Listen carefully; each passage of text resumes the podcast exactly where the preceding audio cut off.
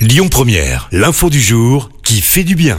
Et ce matin, on parle, Christophe, d'une nouvelle qui donne de l'espoir. Un patient atteint du sida a réussi à vaincre la maladie. C'est le troisième dans ce cas-là. L'info a été communiquée en début de semaine par l'Institut Pasteur. Il s'agit d'un Allemand de 53 ans qui a bénéficié d'une greffe de moelle osseuse avec un gène qui combat le sida. Eh bien, quatre ans après la greffe, il ne porte plus de traces du virus dans son corps. Deux autres personnes à Berlin et Londres sont également guéries face au virus. C'était en 2009 et 2019.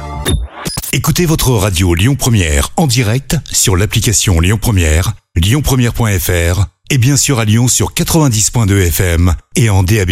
Lyon Première